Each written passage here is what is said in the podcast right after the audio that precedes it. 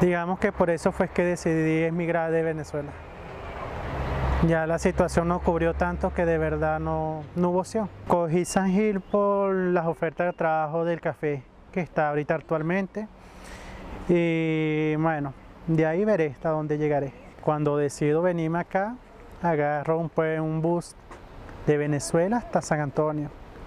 Ahí logro cruzar y bueno, de ahí este, empieza la, como quien dice, la jornada caminata.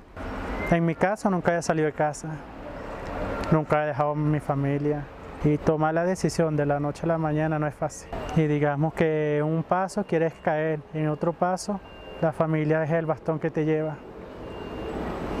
Y no es fácil.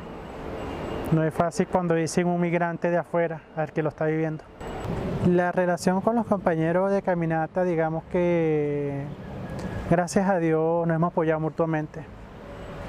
En el momento de reír nos reímos, en el momento de llorar nos hemos parado a llorar, en el momento de apoyarnos hemos estado ahí. Digamos que somos un grupo de hermanos que, bueno, si uno para, paramos todos. Llevamos hasta el momento hasta donde, si se enferma uno, nos enfermamos todos. Que acompañamiento, digamos que especie de familia. Y bueno, gracias a estos puntos, a ustedes, nos han ayudado demasiado. Creo que si no ha estado estos puntos donde he estado, nos, han prestado la mano, que donde no hemos llegado aquí, no podemos llegar.